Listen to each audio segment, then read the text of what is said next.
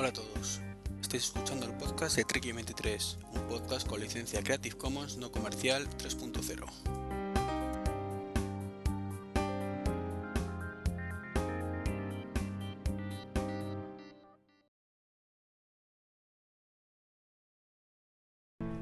Muy buenas a todos, bienvenidos a este podcast número 91 que estamos grabando el 15 de, uy, de sábado, de octubre del año 2011. Y en esta ocasión, como en el podcast anterior me eché ahí y dije que echaban falta grabar con alguien, pues ha venido el amigo de Britka y al rescate y se ha animado a grabar. Muy buenas Jesús, Muy buenas, Iván. ¿qué tal por allí? Por aquí estupendamente. Después de uno de mis super paseos con mi recién adoptado perro, estoy, estoy encantado. Este super verano que tenemos aquí otoñal Sí, me viene de miedo. Es que no acaba de arrancar el invierno, ¿eh? No, Hace amagos, de que baja un poquito la temperatura, pero nada. yo tampoco tengo prisa, ¿eh? Aquí por el norte tenemos dos estaciones, la que llueve más y la que llueve menos. Así que si durante un tiempo no llueve, no pasa nada. O sea, es como el chiste de la carta, ¿no? De, de la lluvia. De solo ha llovido dos veces, una vez en cinco días y otra dos, ¿no? Algo así. Bueno, pues, ¿qué te parece si empezamos?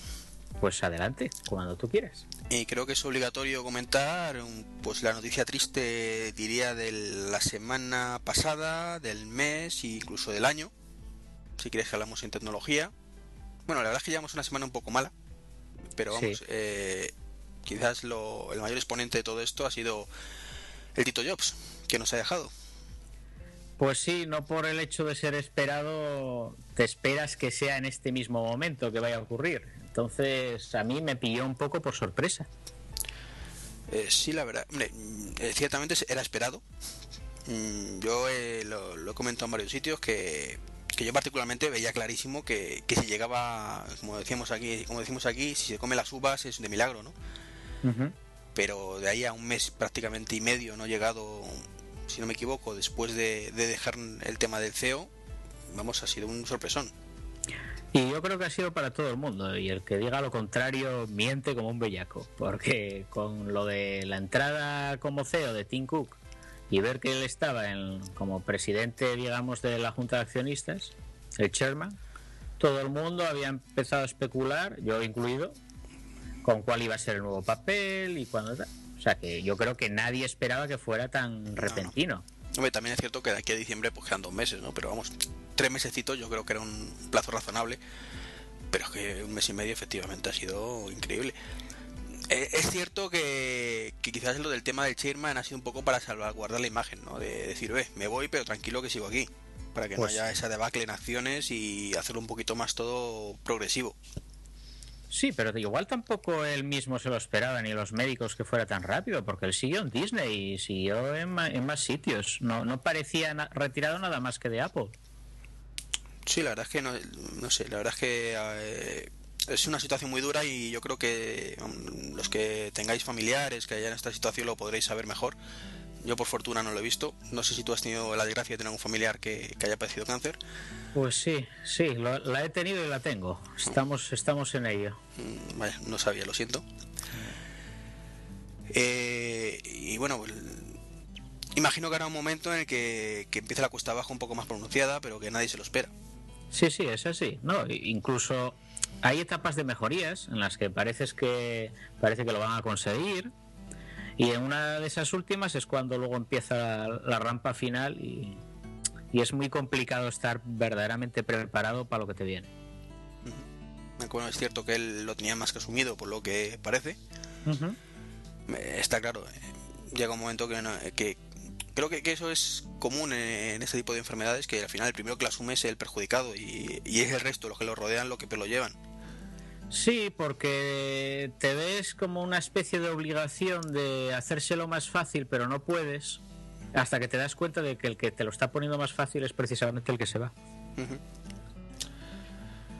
Pero y bueno. sí, son ley de vida realmente, una desgracia, pero bueno. Eh, como él dijo, para él ese era el mejor invento, el tema de, de la muerte. Entonces, bueno, no lo comparto particularmente eso que sea muy buen invento, pero bueno.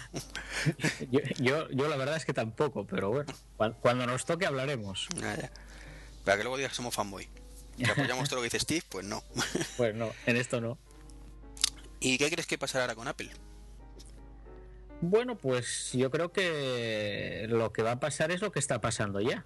Que el equipo sigue trabajando, eh, siguen inercias que ya estaban firmemente asentadas y, no creo que vaya a haber muchos movimientos porque en el mismo momento que se acometió la sucesión y se oficializó, con poner a, a como, como CEO, yo creo que ya estarán todos los contratos atados y bien atados. Esos comentarios que se vieron por los blogs de que estos cuatro próximos años todo había sido supervisado en cierta medida por Steve, pues yo creo que durante más o menos esa época no, no yo no esperaría muchos cambios.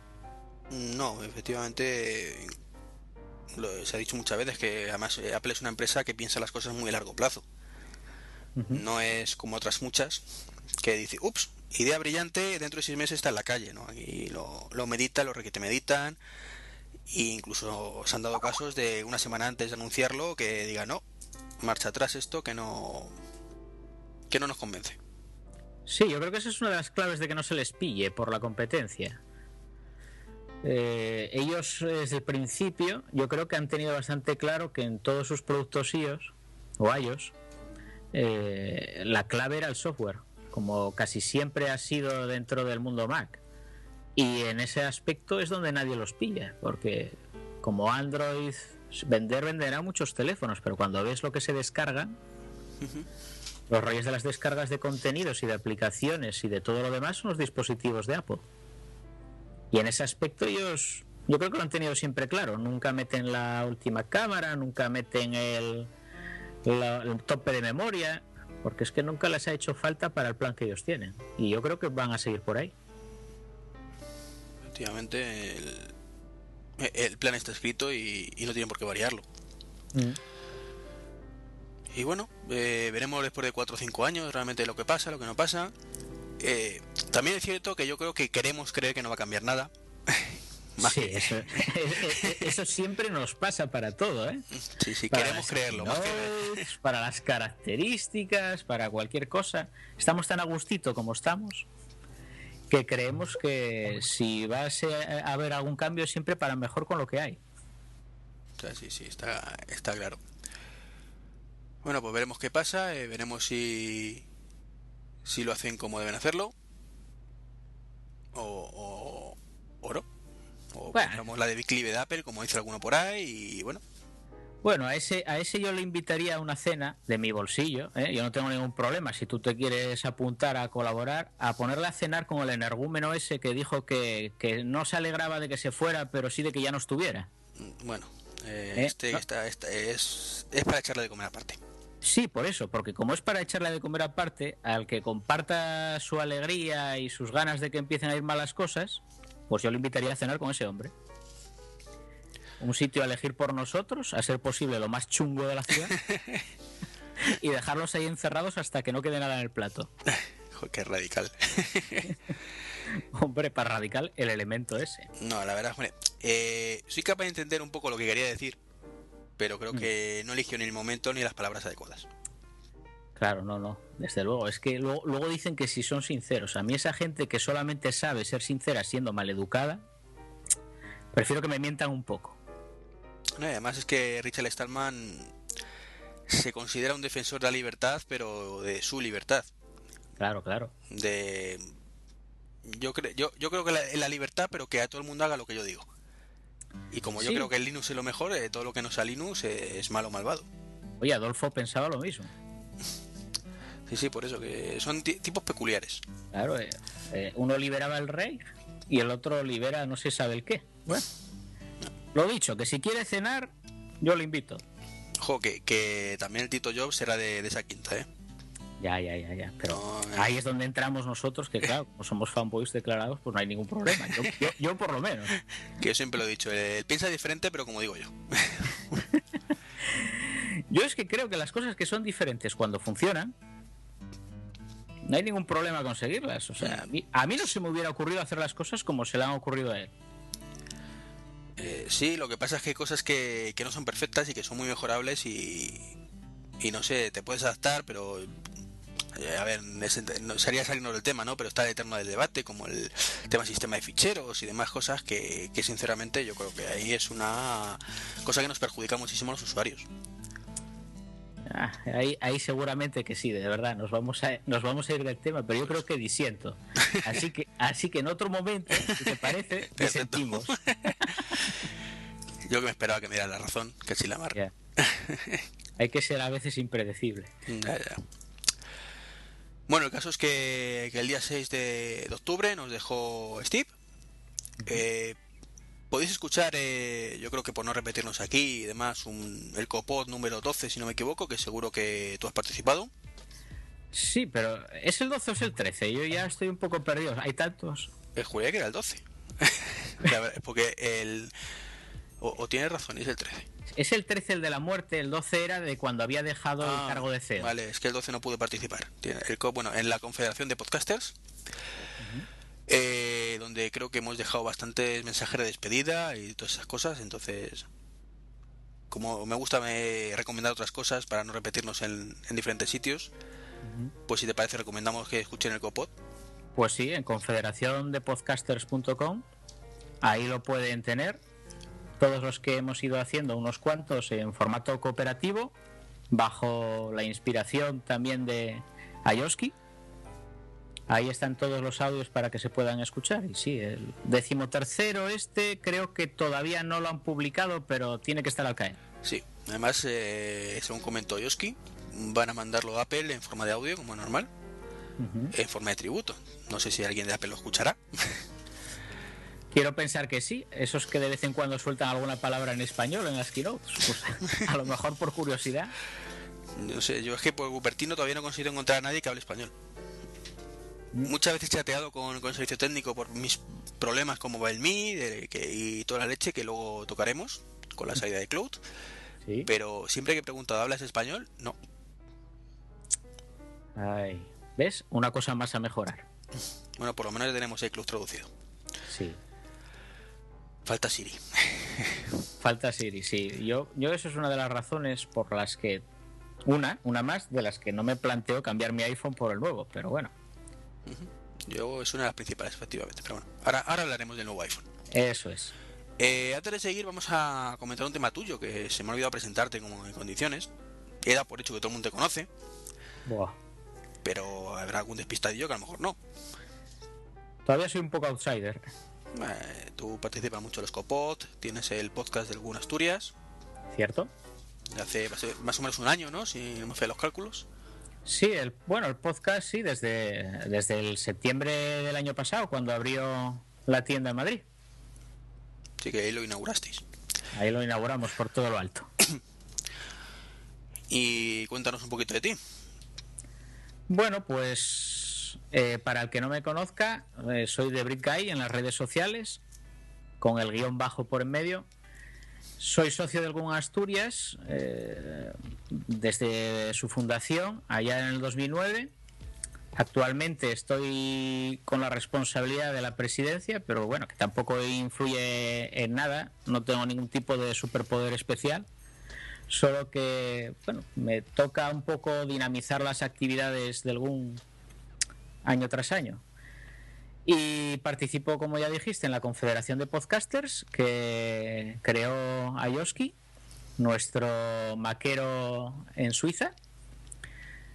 Y bueno, soy usuario de, Macintosh. Me gustaría decir, como, como mi amigo Alberto Gombau, empezar en plan las chicas de oro, allá en el ochenta y pico. Pues no, la verdad es que no. Soy usuario de Mac desde el 2006 Supongo que el cambio de la plataforma Intel nos atrajo a muchísimos. El poder simultanear Windows y, Mac en el mismo ordenador nos hacía tener un poco más claro el, pasar a esa plataforma. Y fue cuando entré. De hecho, yo estuve escapando de Mac todo lo que pude durante mucho tiempo en mi trabajo, porque era... A mí cuando me meten algo mucho por los ojos y hace esto, haz lo otro, yo suelo reaccionar yendo para el lado contrario. Y todas las agencias de publicidad y de tal, porque bueno, yo me dedico principalmente al, diseño gráfico, andaban siempre, eh, pero pásamelo en Mac, o me daban cosas en Mac, Y, pero bueno, si se puede hacer lo mismo en PC, y yo era de los recalcitrantes. Pero a partir del 2006, digamos que vi un poco la luz de que no tenía que enfrentarme a una serie de problemas, solamente tenía que crear. Y desde entonces sigo por ahí. De hecho, estoy migrando toda la empresa a la plataforma Mac, poco a poco. ya solamente me quedan dos terminales y el servidor. ¿Qué hecho yo tienes? Sí, la verdad es que sí. sí, sí. mucho lo quisiéramos poder dedicarnos a, a migrar sistemas a Mac. Bueno, hay otra gente que se apaña perfectamente con Linux. Yo el caso es que lo más gordo que tengo es la dichosa aplicación de gestión, que son siempre la, mayor razón por la que muchas empresas conviven las plataformas. Pero eso virtualizando, digamos que lo he resuelto en el tema de, de los terminales y cuando llegue el tema del servidor a cometerlo en la última parte, lo que supongo que haré será migrar a una aplicación de gestión que se base en FailMaker y resuelto el problema. Bueno, pues desde aquí toda la suerte del mundo en esa migración. bueno, la, cosa va despacito, ¿eh? De, momento todos los demás. Mientras vaya a buen paso. Sí, sí, sí, sí. Va bien y sin errores. Además la virtualización, un tema apasionante eh, que voy a comentar que tengo previsto un podcast especial sobre ese tema. Perfecto. Estoy gestionando invitados. A ver qué, qué nos cuentan.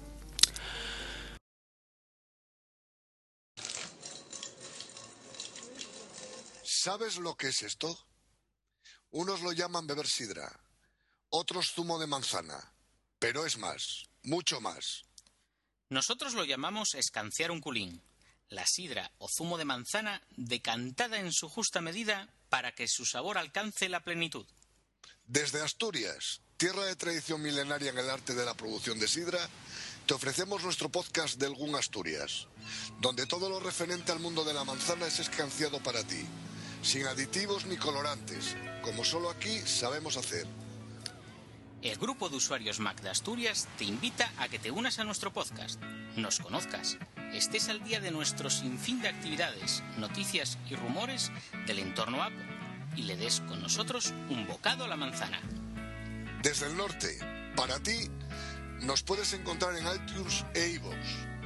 Te esperamos, no comenzaremos sin ti.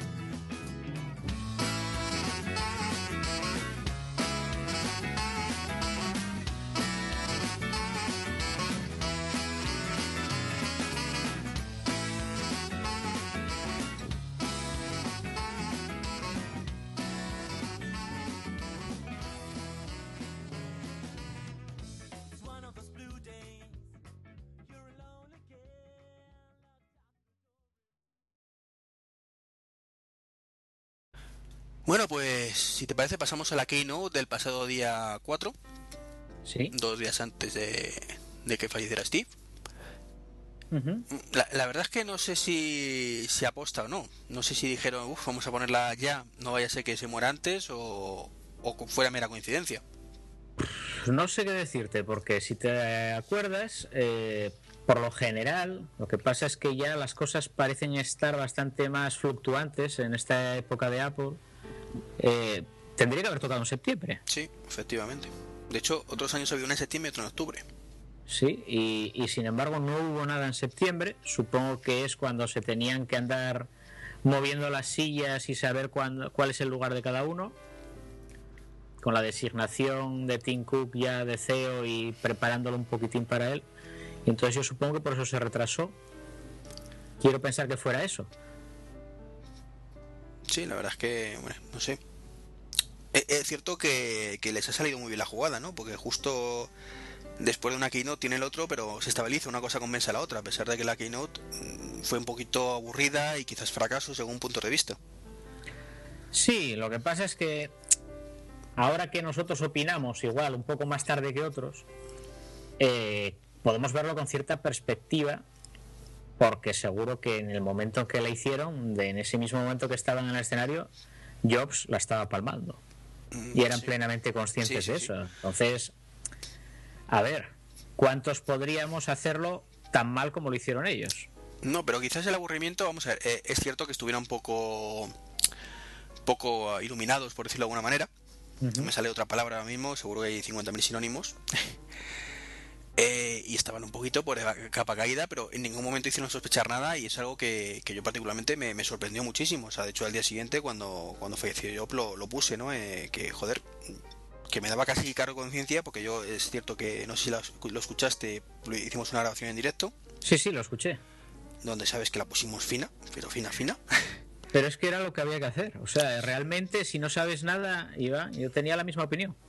Pero realmente, eh, insisto, o sea, eh, la parte de, de, la brillantez de los ponentes, por decirlo de alguna manera, eh, es cierto que se pudo resentir, pero lo que es la temática de la Keynote, mm. yo creo que, que, fue mala en general. O sea, independientemente de esto, que hay que felicitarles porque estuvieron en su sitio, pero la realidad es que eh, se tiraron una hora, una hora, presentando lo que ya se conocía.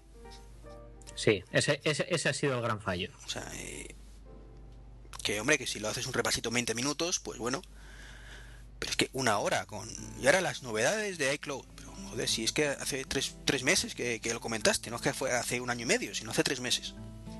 Y algunas cosas de las que decían es que ya era la tercera vez que las mencionaba, porque con esta historia del Peak Inside y todas estas historias que nos adelantan, pues como nos lo adelantaron ya una vez, nos lo volvieron a presentar la segunda y en esta tercera keynote nos vuelven a decir lo mismo, pues claro, eso ya por mucho que los quieras, ya es un poco excesivo. Ya, es como los niños pesados, ¿no? De sí, que te caes ya, niño, que me tienes extra gorro.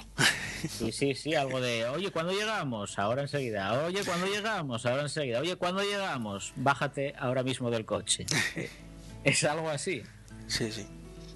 Es un problema de, de la acumulación de llover sobre mojado. Ya estás diciendo una serie de historias, sobre todo el tema de cifras, que yo entiendo que algo habrá que decir pero si toda esta trayectoria que se decía de las keynotes y del estilo de, Steve Jobs, que era, jolín, eh, por eso es el nombre, ¿no? Keynote, tienes que dar las claves. Lo que no puedes es alargarte. Y aparte, eh, va a haber una conferencia de resultados el día 18, o sea, el martes, si no me equivoco. Que ahí es donde tendrían que decirlo. Claro, efectivamente, ahí donde tienes que decir lo larga que la tienes. Y enseñar uh -huh. todos tus números y todas las ventas y a todo el mundo que se está poniendo pasta en Apple que, que le haga los ojos chiribitas. Si quieres, sí. pues dar el resumen ahí. Hemos crecido el 70%, tenemos tantas tal, y una diapositiva, dos, o sea, tres minutos y fuera para lo siguiente. No, aparte de que, que, realmente ya es cansino. O sea, que ya sabemos que sois muy buenos, que ya vendéis, vendéis mucho y que superáis trimestre tras trimestre. Pero es que el trimestre anterior fue igual. Sí, sí, sí, sí. Que si fuera una empresa de estas que ¿no? ahora subimos, luego bajamos, luego estamos estables seis meses, pues todavía dices, a ver cómo está, anda esto. Eh, porque de pico ojean ahora, ¿no? Pero uh -huh. es repetirse y repetirse. Y bueno. Sí, y el equipo, pues como siempre, yo creo que los más brillantes a la hora de presentar son Scott y Schiller. Sí, sin lugar a dudas. Tim Cook, la verdad, le veo mucho por mejorar. Y tampoco, que por favor. Tampoco lo hizo mal. Tampoco no, no lo hizo mal, pero ha sido sobrio. Y más y me teniendo en cuenta lo que ya sabemos ya. Sí. Pues habría que verle en, en... Habrá que darle una segunda oportunidad. Esperemos que sí y que por favor no vuelva a repetir lo mucho que ama la compañía, porque yo perdí la cuenta de veces que lo dijo a lo largo de la keynote. Yo empezaba a contar con los dedos de la mano, pero bueno, ya al final cansé. Sí, sí. Ahí se echó en falta Schiller, además que. Sí. Pero yo creo que posiblemente fuera el más afectado de todos, ¿eh? Uh -huh. Bueno, por lo que decían es Jonathan Eiffel que estaba más afectado. Ya, que ni siquiera, ni siquiera asistió físicamente. Claro, y ni, y ni salió ni nada. Entonces, no, claro. Es que no fue ni a verla. O sea, por lo visto estaba, estaba acompañando a la familia o algo así. Entonces, eh, bueno, una situación bueno. delicada y está claro que, que en ese aspecto lo superaron bastante bien, aunque esa primera hora, pues sí. es muy olvidable. Sí. Y claro, luego encima te presentan aplicaciones tan maravillosas como Cars. Yo creo que eso hay que ponerlo un poco en contexto. Si te lo paras a pensar, mmm, o sea, eso como decía Osvaldo, si no sé si lo escuchaste en el podcast de Apelando, sí. es ciertamente es una chorrada. Sí. Lo es. Pero bueno, eh, yo lo pongo en el contexto como de las plantillas para Pages o, o para mandar correos por mail. Lo pongo un poquitín así que te permite el mandar un recuerdo bonito. Sí, pero es como... Y hacen todo el trabajo por ti. Lo sí, imprimen, sí. te lo mandan. Si no te lo digo que no te digo que no. Y incluso la idea no es mala del todo y tendrá su público. Particularmente creo que va a tener su público un año y después pues va a ser como, como los calendarios, que yo creo que venderán tres al año, particularmente. Mm. ¿no? Bueno, en Estados Unidos lo mismo consumen mucho, pero vamos. ¿Tú fuiste usuario de MobileMe cuando todavía era Mac.com? Eh, sí, ¿Te pero, acuerdas pero que duró muy había- poquito, duró muy poquito, ¿eh? O sea, Sí. yo lo me cogí el ordenador en mayo del 2008 y MobileMe lo lanzaron en septiembre, en octubre. ¿Viste lo que había dentro de la interfaz web? Que podías crear también postales Sí. para enviar felicitaciones. Yo, yo creo que va un poquitín en la estela de Que, eso. que luego eso lo metieron en iPhoto. Sí, lo metieron en iPhoto y lo sacaron totalmente del producto de, de Que, MobileMe. que de hecho está es más claro que el agua que van a meter un Cars en el próximo iPhoto. O por lo menos que pueda ligarse lo que tú haces con la aplicación a, a lo de iPhoto. Bueno, yo no sé si será más de lo que queremos que, que lo hagan a- al otro. Bueno, de todos modos, tarjetas postales yo creo que ya había, ¿eh? Sí, sí, por eso. Hombre, la novedad quizás sea eso de que en Estados Unidos te mandan un- una notificación push Oh, eso es buenísimo. cuando lo reciben, que está curioso, e- e- efectivamente. Tienen ahí un, un lector, por lo visto, las empresas de correos, de código de barras o no sé, una, un, Sí, unos sí, un QR, y te llega la notificación que está, está chulísimo. Y de hecho, yo me lo tomé como es una demostración de lo que puedes hacer, que, que la gente, pues, parece que hay veces que tienes que tirarlo un poquito, de decir, venga, sacar cosas nuevas que todavía tenéis cosas por inventar. Si hay cosas parecidas, no sé si conoces, hay un servicio de, de Instagram, o sea, no es de Instagram propiamente, sino que es una de las múltiples variaciones que hay que usan la API, que es que tú puedes imprimir en diversos formatos las fotos que tú selecciones de Instagram. No, no lo conocía, la verdad es que soy usuario de Instagram, pero usuario pasivo, no lo utilizo. Pues está dentro, es un servicio que yo localicé a través de la web y, y tú puedes el, el utilizar diversas fotos que tú coges de, no sé si es Gramfit o el Instagram, uno de esos.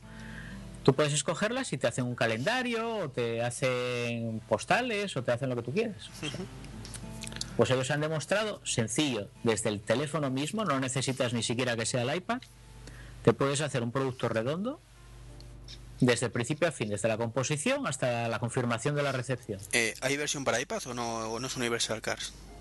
Es- yo creo que es universal. Es Universal, vale. Sí.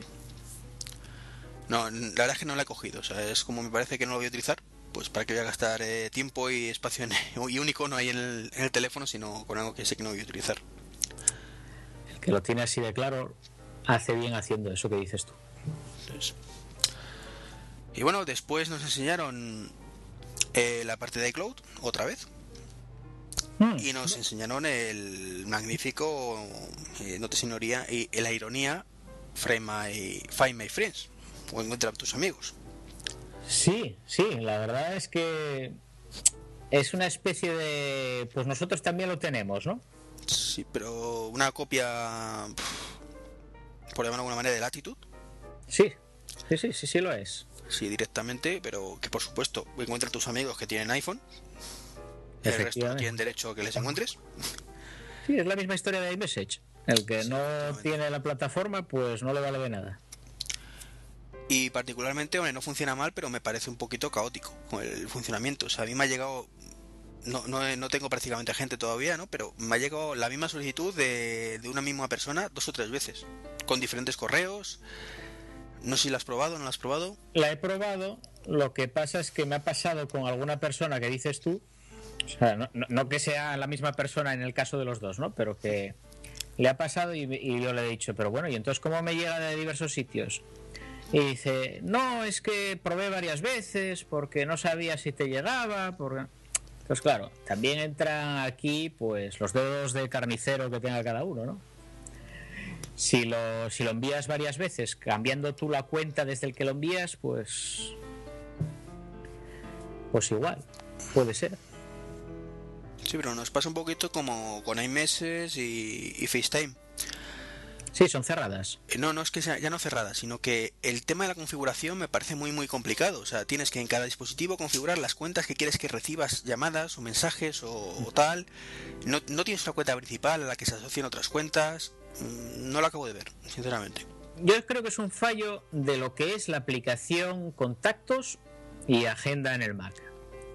Tendría que ser posible que tú pudieras definir de manera sencilla, o sea, predefinida, es decir, dirección de contacto de correo tal, personal. Y entonces, como nuestra forma de relacionarnos es personal y no del trabajo, que yo solo te pueda enviar comunicaciones ahí.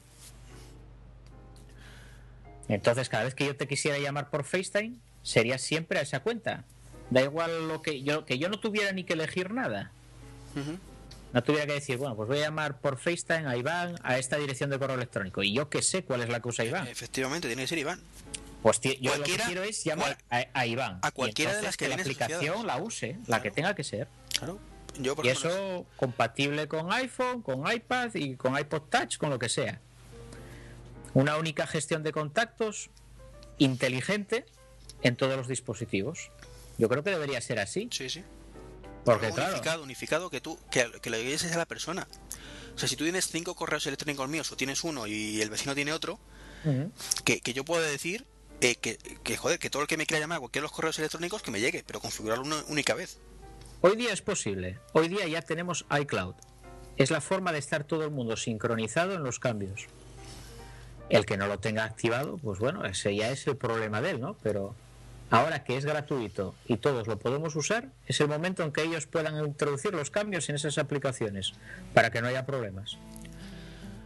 Pues no sé, a mí me ha pasado de que me mandan un mensaje al teléfono, porque sabes que en el caso del iPhone, tanto FaceTime como iMessage va asociado al número de teléfono, aunque le puedes asociar una cuenta de mail. Sí. Y en el iPad no, solo le puedes asociar la cuenta de mail. Entonces, al menos en mi caso, si me lo mandan al teléfono, no me llega el iPad. Lo mismo me pasa a mí. Pero yo creo que es por eso, porque yo lo estuve usando con una persona, con Alberto Gombau, compañero mío de algún Asturias. Estuve probando la iMessage y yo, claro, como, como nunca me queda claro por lo que acabamos de decir cuál es la dirección a la que se lo tengo que mandar, de hecho hay muchas veces que hago lo que él me dice y no me contesta, por si lo escuchas Alberto, contesta a mis mensajes, eh, pues lo mandé directamente al número de teléfono de él, porque el número de teléfono es uno y nada más. Entonces ahí le llegaba al iPhone y me contestaba. Pero claro, no lo veía reflejado en el iPad. ¿Por qué? Porque el iPad no tiene teléfono asociado. Volvemos a antes, debe ser transparente. Tú asocias un teléfono a una cuenta. Debería ser así. En fin, a ver si eso lo mejora. Yo no entiendo de programación ni de nada de eso, pues la verdad no sé si es complicado o es sencillo.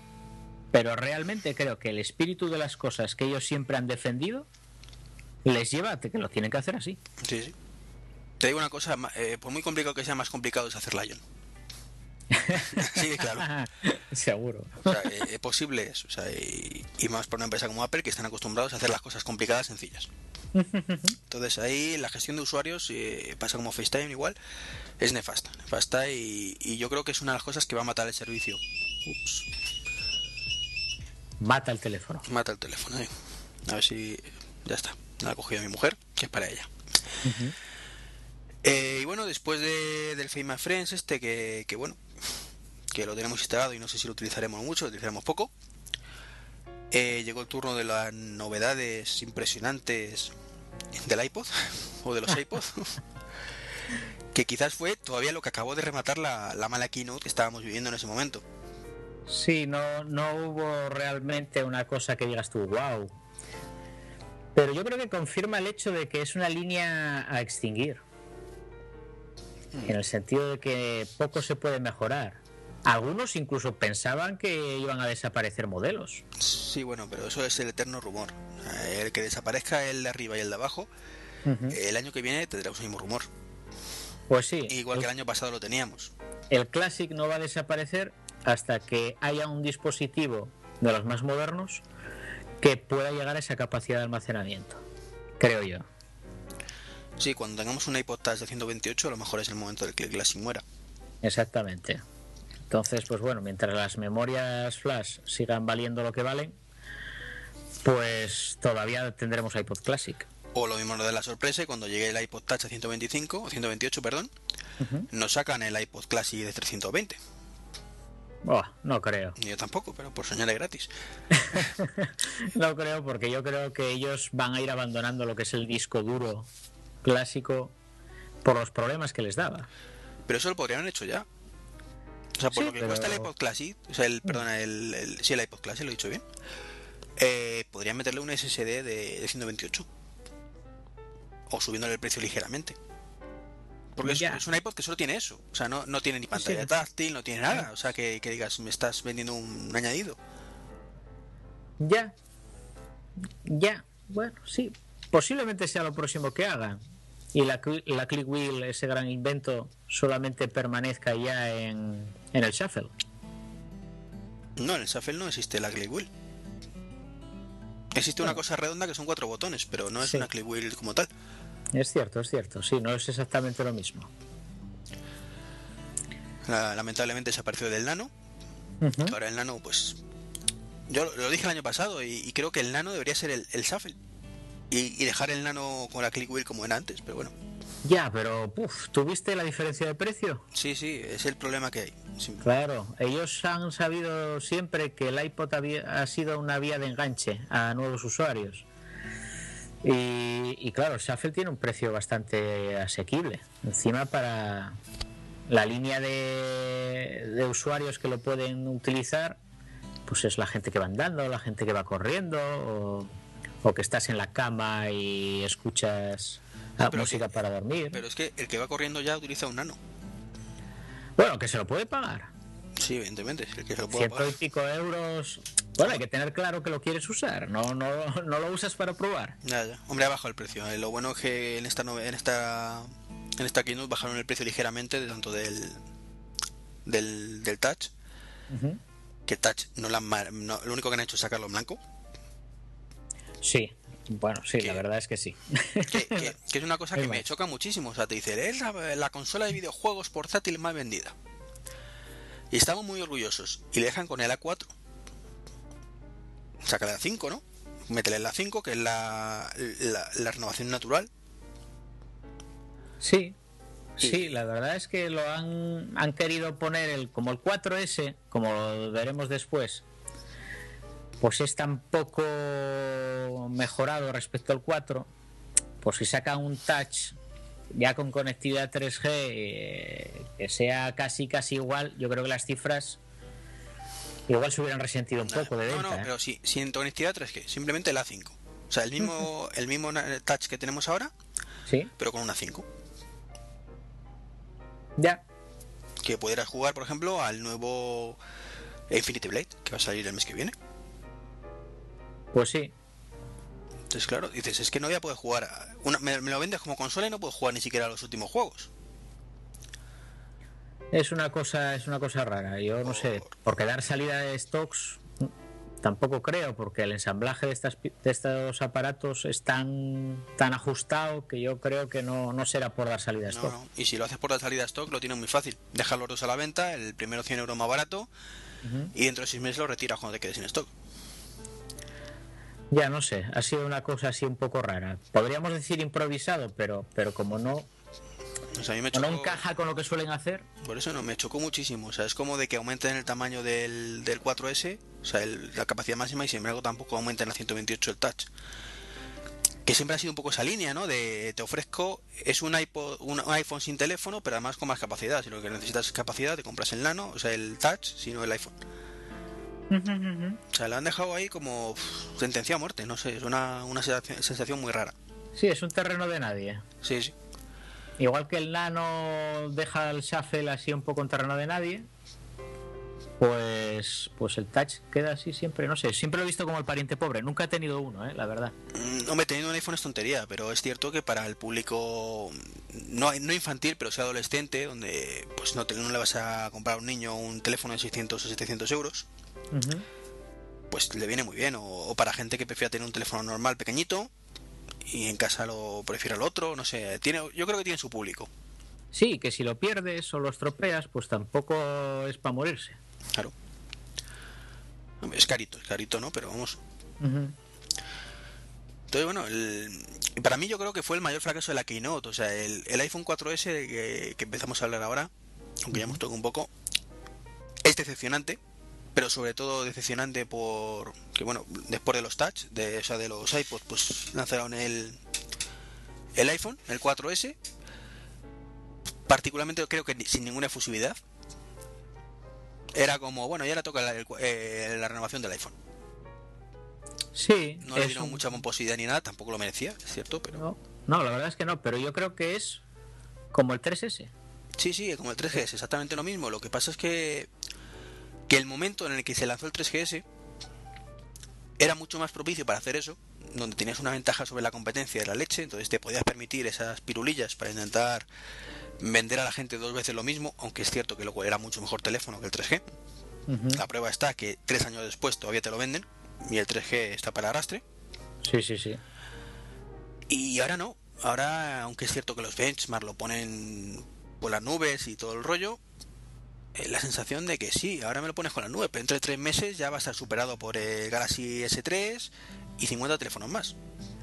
Ya, pero a ver, yo aquí analizaría, bueno, como tenemos un poco de ventaja sobre los que ya opinaron antes y hay unas estadísticas de, de venta ya y de pre-reserva, resulta que si lo miras, la mayor, como las tres cuartas partes de los compradores o gente que reservó el iPhone 4S eran ya poseedores de un iPhone.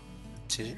Entonces yo creo que nuestra lógica de consumidores tenemos más o menos claro que o te sobra mucho el dinero o saltas una generación a la hora de comprarte el iPhone.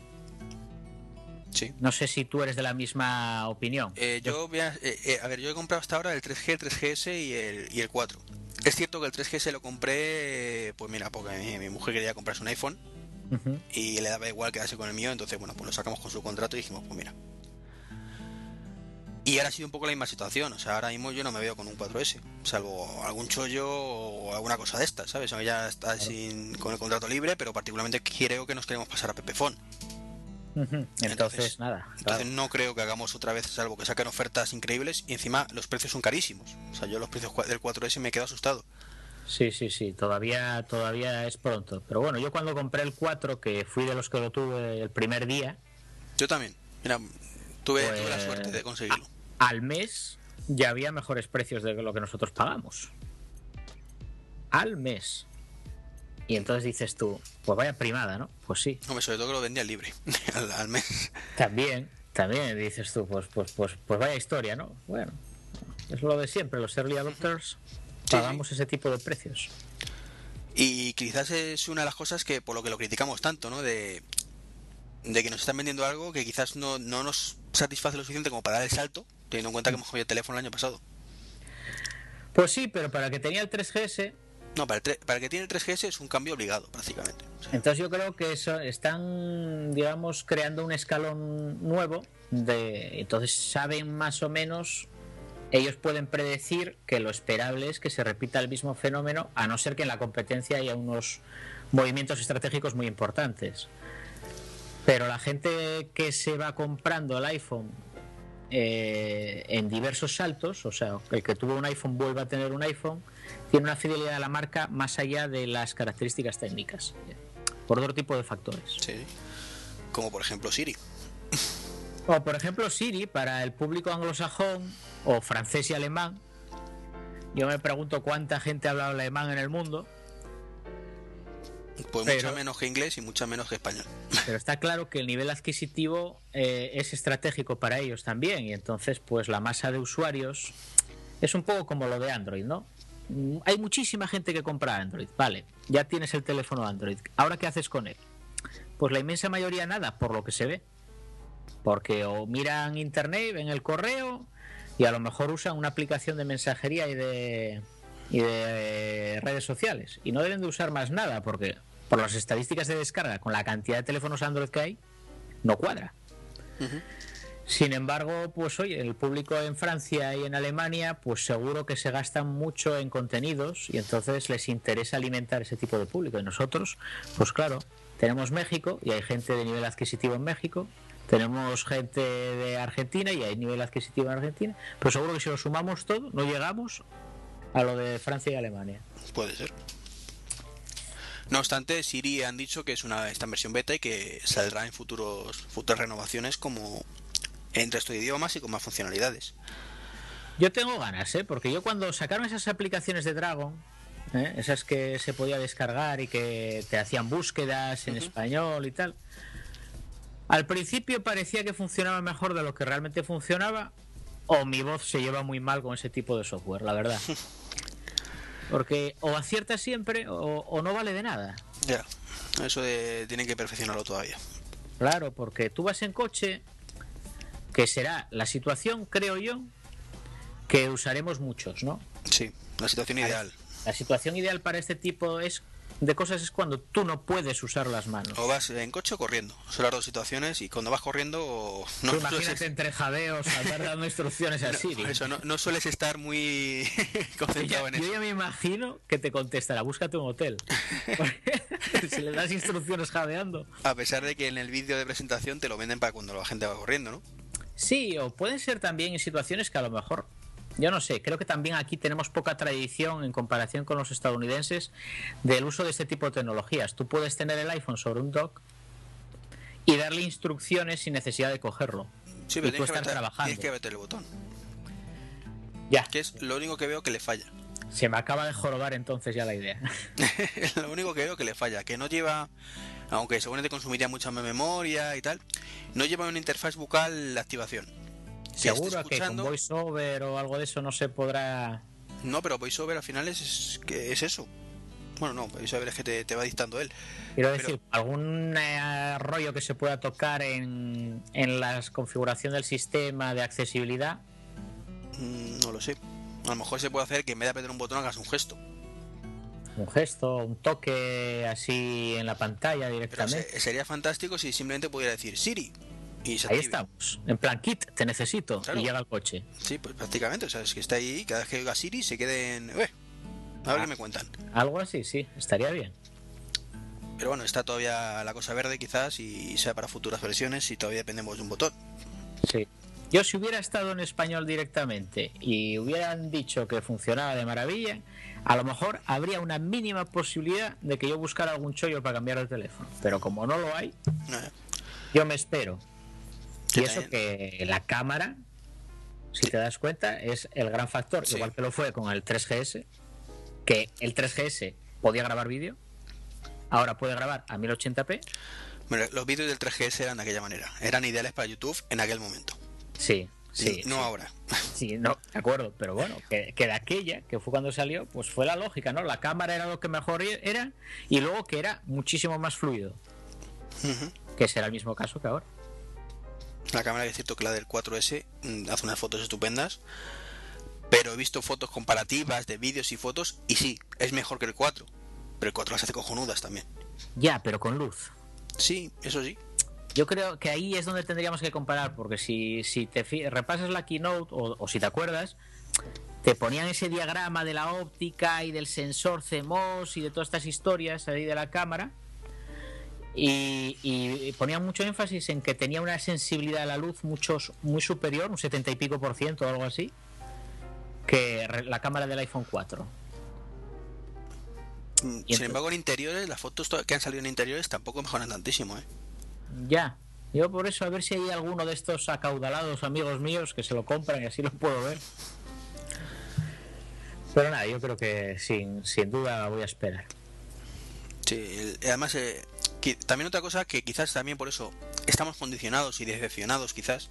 Aunque es cierto que es un movimiento natural, que hay que pensar que el salto es del 4 del 3GS al 4, al 4S, es el retraso que ha habido este año. Porque este mismo teléfono a lo mejor nos lo, lan- nos lo lanzan en junio como 4S y te lo tomas como renovación natural. Pero del momento que te has tenido que esperar 3-4 meses más, Pues sí, te da la sensación como, uff, tienen que estar preparando algo impresionante. completamente de acuerdo contigo.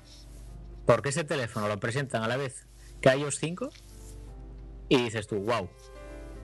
Pero como iOS 5 ya estábamos hasta los mismísimos de las presentaciones y de las características y de 200 betas que hubo por en medio, no ha servido para realzar lo que, lo que son las características propias del teléfono. Que, que es muy buen teléfono, eso es indudable. Sí, sí, sí. Yo para el que no tenga el 4 se lo recomiendo. Sí, sí, el problema es que tenemos el 4 y por eso nos joroba tanto. aunque, aunque realmente nos viene mejor para el bolsillo. Sí, sí, yo creo que sí. Oye, mejor, que no haya sido el 5. Y así que para el 5 ya veremos. Sí, yo eh, esperemos que, que ojalá renueven el 5 en, en junio como estaba anteriormente. Hmm, No sé, me había acostumbrado y me molaba eso de con la paga este de verano. ya. Ahora en septiembre eh, te pilla mejor, peor, porque has vuelto de vacaciones, estás sin un duro. Por otro lado, también casi van, no sé, porque hubo un movimiento muy raro cuando, cuando hubo lo del, lo del iOS 4. Empezó a ir mal todos los 3Gs. Sí. Pero yo- ahora a mí nadie me 3GS quita de la cabeza de que eso fue provocado. Sí, sí, totalmente. De hecho, luego salió la 4.2 que mejoraba muchísimo el, el 3G. Pero no llegaba a estar como estuvo antes de, de la subida. Sie- y siempre ya notabas el retraso, la cámara no abría ni para la de 3. Era una cosa que yo eh, veía muy claro que te estaba monitorizando el rendimiento del teléfono para que fuera peor y cambiaras. Sí, sí. Entonces, mira, como han hecho este movimiento, pues seguramente no ralentizarán nada. No, Entonces, de hecho, te venden el 3GS todavía. Que es una cosa que a mí me sorprendió muchísimo. Sí, como modelo de entrada. Sí, como de no entrada, pero que es el 3GS que tiene tres años ya en el mercado. Sí, sí, sí, para que lo puedan regalar los operadores y... Bueno, a ellos lo que les interesa es, pues como ha hecho Amazon, tener un, un terminal de entrada para que consumas contenidos. Sí, sí, sí, totalmente de acuerdo. Que está muy bien, que te re- pero, pero mm, conociendo Apple, por propia imagen nunca te venderían un teléfono de entrada que fuera mal. Pues sí. Entonces no. es lo bueno, que para los que tengan un 3GS saben que todavía este año, Con iPhone 5, de hecho, eh, mi mujer ya te he dicho antes que era un 3GS y lo hemos instalado el iPhone 5, que ahora tocaremos el tema, y va estupendamente. Bueno. Pues, pues la verdad es que mm, sería muy raro que se volviera a repetir este caso. Sí, Además fue una maniobra muy criticada. Sí, sí, sí, sí. No, no me parece que vaya a volver a ocurrir en el futuro que pueda durar tanto un dispositivo de Apple. Y lo criticarán. Sí, O sea, lo, lo criticarán. Cuando no ocurra, lo criticarán. ciertamente. Eh, otras novedades que no hemos dicho del 4S, apa- aparte de la cámara, es que soluciona los problemas de antena, por fin. Eh, y una cosa que, que está bien, la verdad es que está bien, sobre todo si ves en Estados Unidos, es que es teléfono universal. Ah, pues sí, es cierto. Es cierto. A nosotros nos da igual, porque en. Europa no hay, no hay CDMA, pero bueno. Nos da igual, excepto si vamos para allá, ¿no? Eh, tampoco, porque eh, allí también tienes cobertura de, GSM en todas partes. Sí, O sea, viene bien si vives allí, estás con AT&T, liberas tu móvil y dices, ahora me quiero pasar a, a Verizon. y Me te vale, perfectamente. me vale mi propio teléfono. Pero fuera de ese entorno, salvo que viajes a sitios donde solo hay CDMA, que no sé si en algún país lo habrá, puede ser. No, no es, tiene mucha utilidad, pero digo que, que es genial, sobre todo además para la, la base de producción de Apple, que solo tiene que, proces- que producir un, tel- un terminal. Pues sí. Lo que pasa es que yo casi, casi mejor que eso hubiera esperado lo de la independencia de tarjeta SIM. Bueno, Pero bueno, eso con lo de los operadores que tenemos va a ser complicado. Sí, eso quizás para, para el futuro a medio plazo, ni siquiera cercano, porque no lo veo nada claro. Pero la idea era, eh, eh, era cojonuda, ¿eh? Sí, sí, sí, pero eso sería una revolución en la telefonía que no está muy claro si realmente podremos conseguirlo o no. Mm. No, no, no está nada claro. Porque como ya se saturan las redes, las antenas no dan para más. Vamos a tener que quitar las tarifas planas porque esto no hay quien lo lleve. y tal y cual. En fin, eh, me recuerda a las GAE, los operadores me recuerdan a las GAE, todo el día llorando. Sí, sí, sí, sí. Y yo todavía no vi a nadie comiendo el menú del día en el bar donde lo como yo. Sí, sí. Pero bueno. Se quejan de vicio. Si la gente no contrata sus productos es que pobrecitos que no nos contratan nuestros productos. Si no los contratan es que los usan. Qué cabrón la gente que me lo contrata y encima lo usa. Sí, sí, sí. Es lo que tienen los mercados cautivos. Sí, sí. Que acabas siendo esclavo de ellos también. Muy- es un tema muy fuerte. Sí. Ay, la, la Arieta diciendo que van a cobrar a Google. Venga ya. Tú fíjate, todavía se notan todo esto que debe de haber por el hierro y por ahí son los temblores de Google ante las amenazas de ayer. Eh, en fin. Y bueno, salió por fin este miércoles, el día 12, el día de la Pilarica, como decía Majón en la grabación del directo. Sí. Eh, iOS 5, Lion 7.2, en fin, la verdad es que fue un día de muchas renovaciones, sobre todo hermano vino muy bien estar de de vacaciones en casa, de vuelo de fiesta, Sí. Bueno, vino bien y vino mal. y la Lion Parda. Por eso, por eso, por eso vino mal, porque si estás en el trabajo igual no lo haces y no te pegas la panzada, ¿no? No, hombre, realmente en España hubiera pasado lo mismo, porque la mayoría a las 7 que es cuando la lanzaron estamos fuera del trabajo ya. Ya, sí, eso es cierto. Y de hecho a las 7 todavía iba un poco bien, pero a las 8 ya se volvió totalmente insufrible. Eso fue lo que me pasó a mí, que como estaba paseando el perro, no paré de echarle la bronca a él. ¿Ves? Por culpa tuya. Pobrecito, por Dios. Volví ya con toda la historia empezada y luego también fui víctima de mi propia concepción cuadriculada de cómo hay que hacer las cosas. Que pensé, primero me voy a bajar la actualización de Lion, la voy a instalar y después voy a bajarme la actualización de iOS, la voy a instalar en todos los dispositivos, luego voy a migrar MobileMe a iCloud.com y luego activo iCloud.com. Bueno, pues ese esquema tan maravilloso que es como debería haber sido, pues fue lo que creo que me reventó todo el tema. Porque cuando quise hacer la verificación, la restauración contra servidores de, de, la, de, la versión de iOS 5 en los terminales, no hubo manera. De todas formas, yo te digo. Que era eso, ¿eh? porque la descarga, en mi caso, se descargó perfectamente. Pues tuviste mucha suerte, porque yo desde las 7 de la tarde hasta las 11 de la noche descargando iOS 5 para iPad. ¿Qué fue? ¿Pero descargando y a la vez querías actualizar o, o dijiste que solo descargabas? No, descargar y actualizar. Claro, es que solo descargar era lo que no daba problema, que fue lo que hice yo. Ah, o sea, si solo descargas te va mucho más rápido que si descargabas y actualizabas. Sí, sí, sí. Fue lo que hice yo. Si es que en veintitantos minutos se me descargó iOS 5 para, para los dos dispositivos. Quise hacerlo así en previsión de lo que podía pasar. Como iTunes, es que el problema es que lanzó todo Apple a la vez. yo creo que fue uno de los principales problemas. En vez de lanzar el día anterior la, actualización del Lion, que hubiera, sido, lo suyo, sí. Igual que hicieron con iTunes 10.5. Efectivamente. Eh, entonces, claro, fue un caos, se saturaron todos los servidores a nivel mundial y los de Apple para, también. O sea, se saturaron todos. Los, servidores ahí, me refiero a los ISP, tuvieron muchísimos problemas, un tráfico enorme y se saturaron las centralitas. Mm. Y por eso no se iba todo tan lento. Pero vamos, también los servidores de Apple estaban saturadísimos, que es por lo que no se podía realizar esa activación que decías. Ahí estamos. Entonces, yo, pero es que lo que me da rabia es que no es la primera vez que les pasa. De hecho, cuando salió el iPhone 3G, acuérdate, a la media hora de ponerlo a la venta, no se podía activar ninguno. Y era frustrante llegar a casa y si tengo un iPhone 3G y no puedo, no puedo usarlo. Yo creo que es un rollo parecido a lo de que me lo voy a comprar y tengo que hacer cola y ya no lo hay. Sí. Y, igual en un principio no quisieron resolver demasiado el problema como diciendo, fíjate, qué éxito que tenemos que lo colapsamos todo. Pero yo creo que ya empieza a ser publicidad negativa. Sí, sí.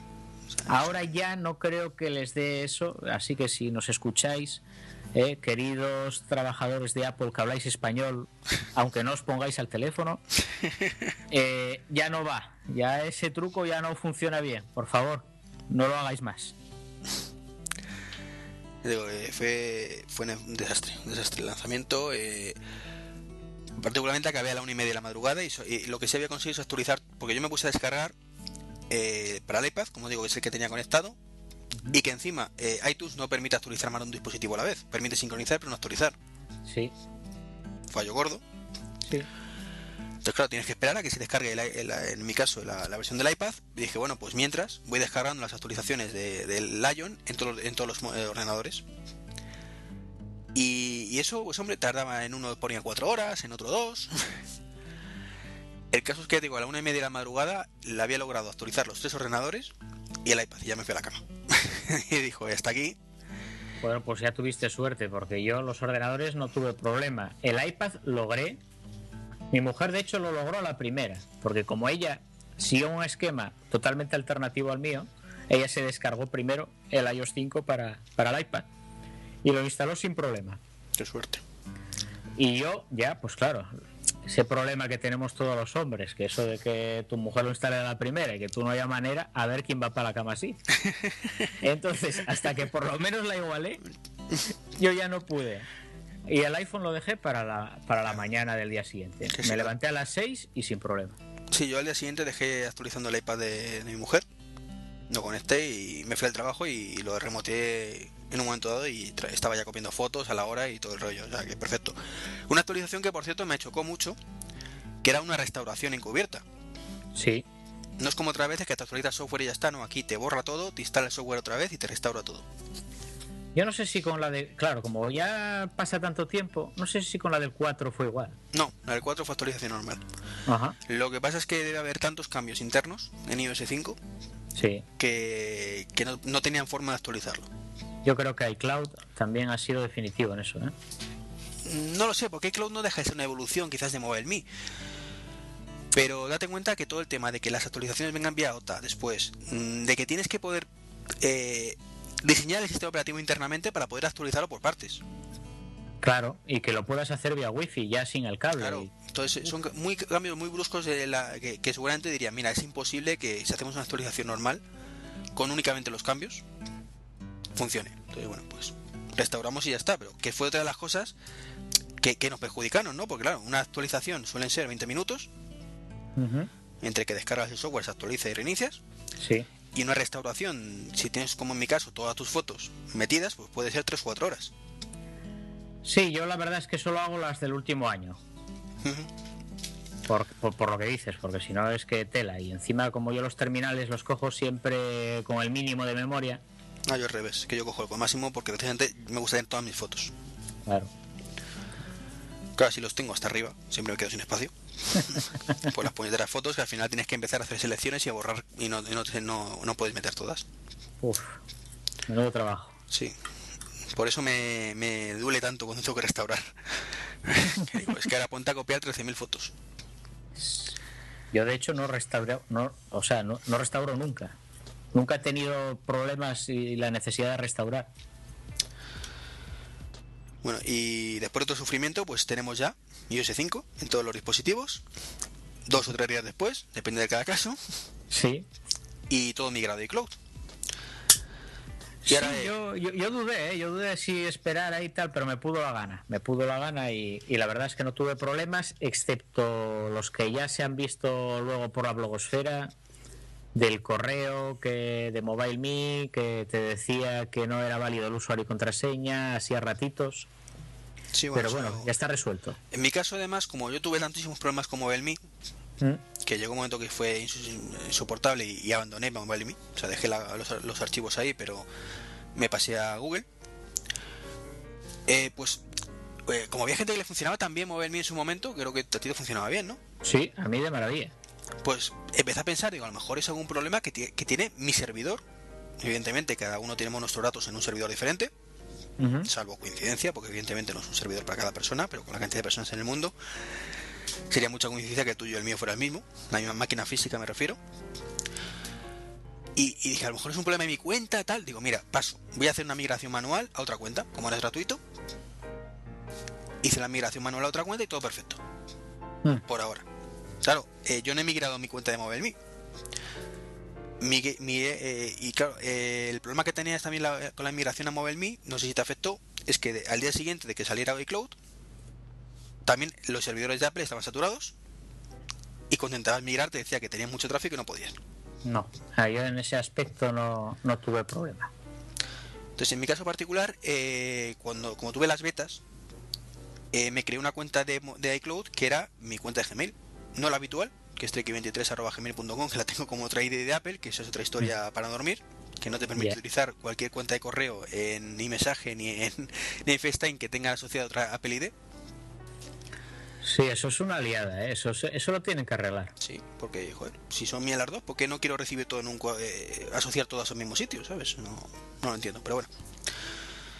Eh, el caso es que fui a, a compartir los calendarios como lo tenía anteriormente en Y cuando fui a añadir mi cuenta de iCloud en el de, en el MobileMe de mi mujer para compartir su calendario principal, mm, me pegó un susto de muerte. Y es que me decía que solo podía compartir con otros MobileMe. con cuentas ME. Y dije, no jodas, cara, después de que he migrado todo a la, a la, a la cuenta de, de iCloud, de Gmail, entre comillas. Pero no, por suerte una vez que migré la cuenta de mi mujer a iCloud, iCloud sí te permite usar otras, otras cuentas que no sean de, mo- de me.com. Sí, Siempre que estén dadas de altas en iCloud, eso sí. efectivamente. Así que para vuestra tranquilidad, eso podéis hacerlo. Me sigue pareciendo un rollo lo de tener una cuenta para el Store y otra cuenta para iCloud, pero bueno, hombre, puedes tener la misma si quieres. Nadie te lo impide. Me da un poco de yuyu. Me da un poco de yuyu Pero, poner tiene, todos los huevos en el mismo cesto. pero tiene una ventaja impagable. Y es que tú puedes tener una cuenta común para toda la familia en la Store, como seguramente tendremos, sí. y luego cada uno sus contactos y calendarios en su cuenta de cloud.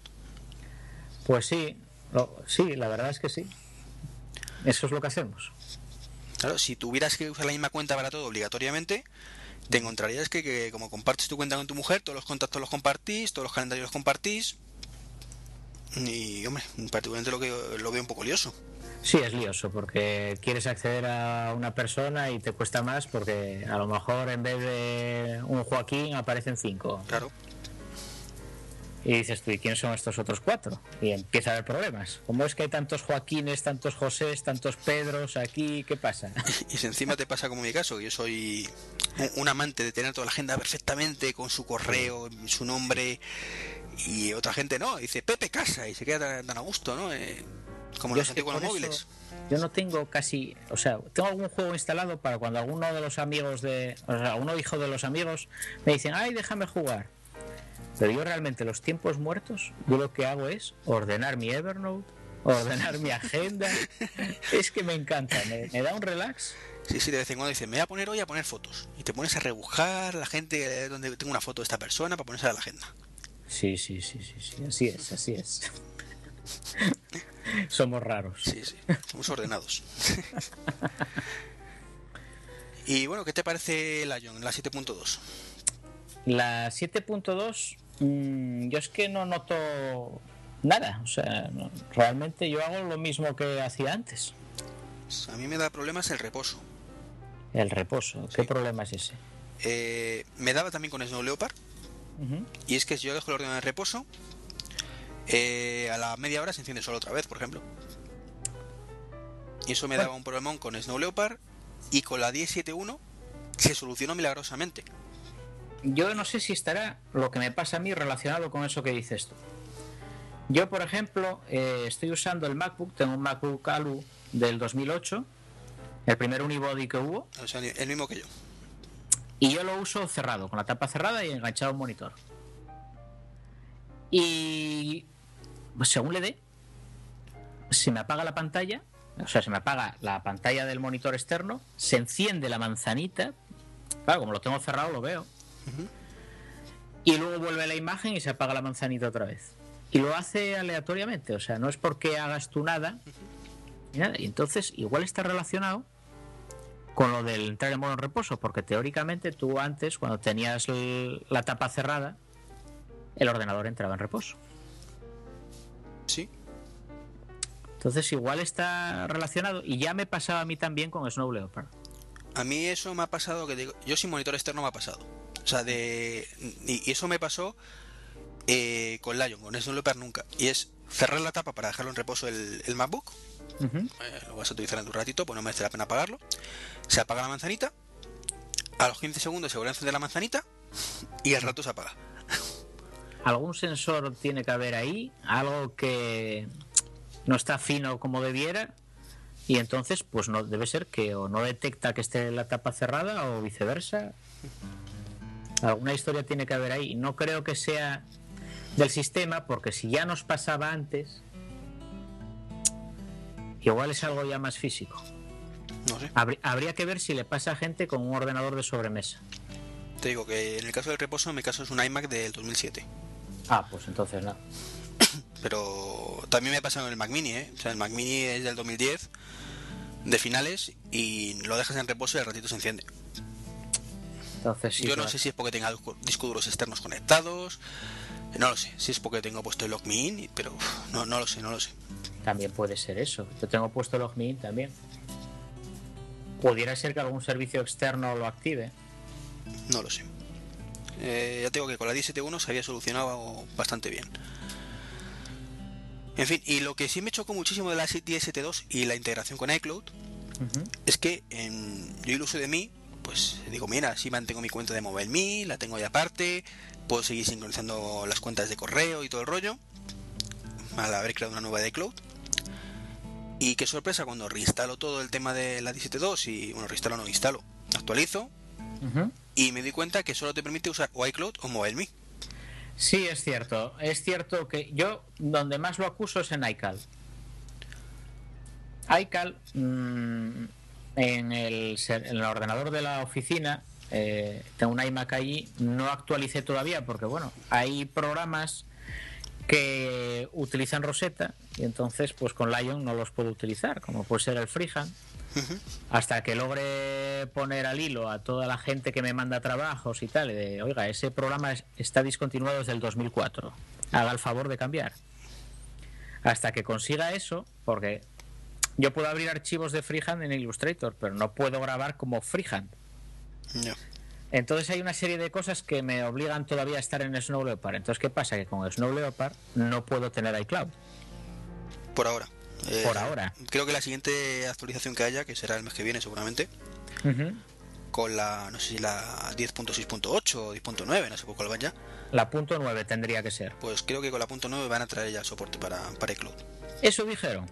Pero bueno, salió, salió una costura por ahí que lo decían, pero bueno. ya, como lo de las fundas del iPhone sí, 5 y también esas es cierto, ¿no? pero oh, eh, me parece una guarrada que un servicio web no te dejen utilizarlo en una versión de un sistema operativo.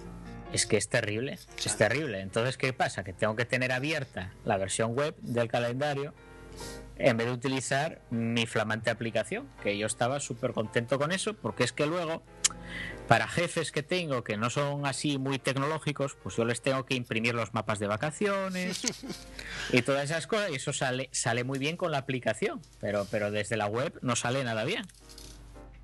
Y entonces, ¿qué pasa? Que no, ahora no lo puedo hacer. O tengo que andar escribiéndolo en los dos sitios.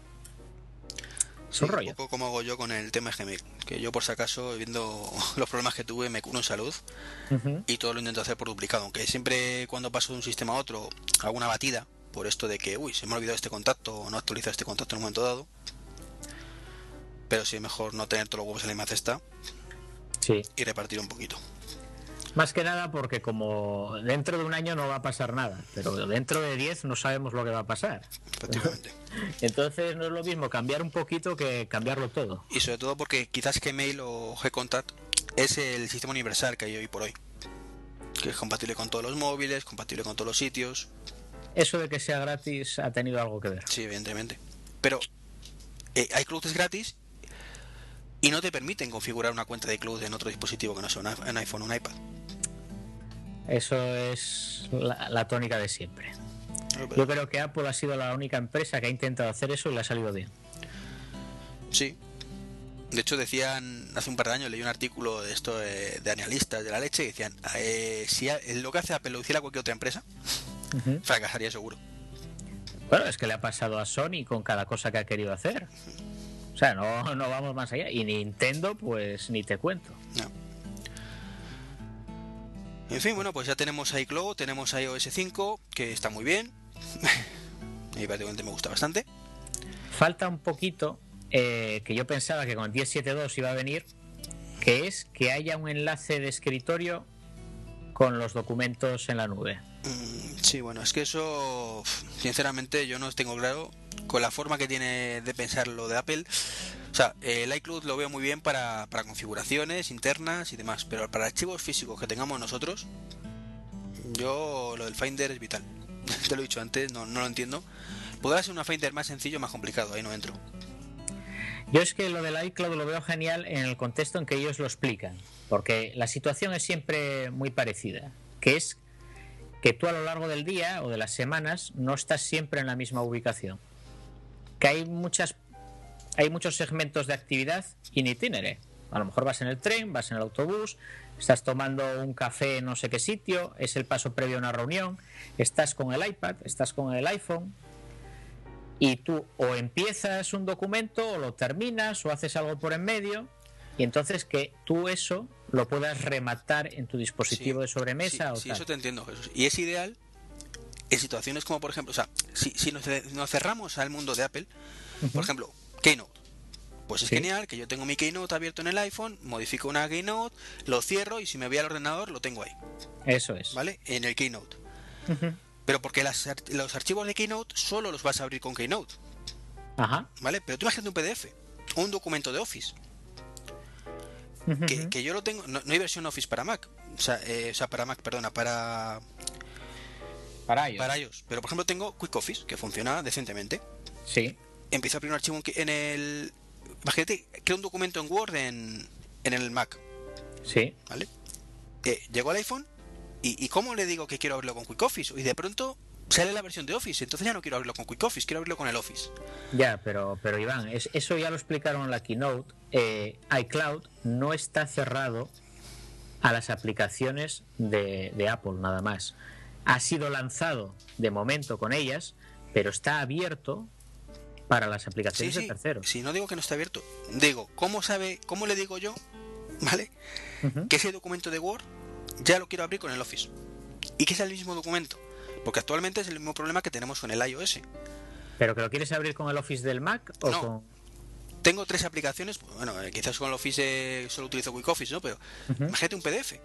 Un PDF tienes cinco aplicaciones para abrirlo en, en iOS. Eh, Bueno. Goodreader, eh, el propio Safari, eh, uno que tengas por ahí de PDF no sé qué, eh, Dropbox, o sea, tienes un mogollón de aplicaciones que te abren un PDF.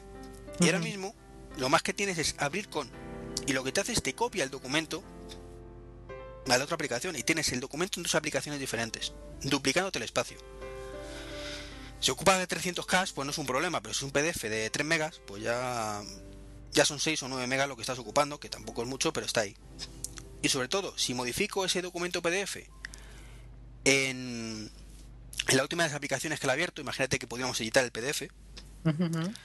Eh, lo tengo solo en esa aplicación eh, eh, editado. En las anteriores ya no, porque tengo la copia anterior. Entonces tendría que ir hacia atrás y mandar ese PDF a la aplicación anterior, con lo cual tendría dos copias del mismo PDF, la antigua y la nueva.